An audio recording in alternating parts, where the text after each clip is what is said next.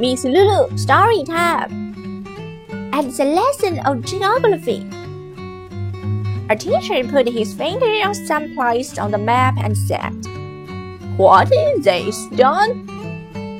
John got up and said, Yeah, forefinger. 露露老师，故事时间，在地理课上。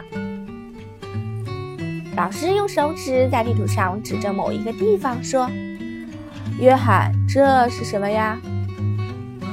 约翰站起身来说：“啊，是你的食指，老师。”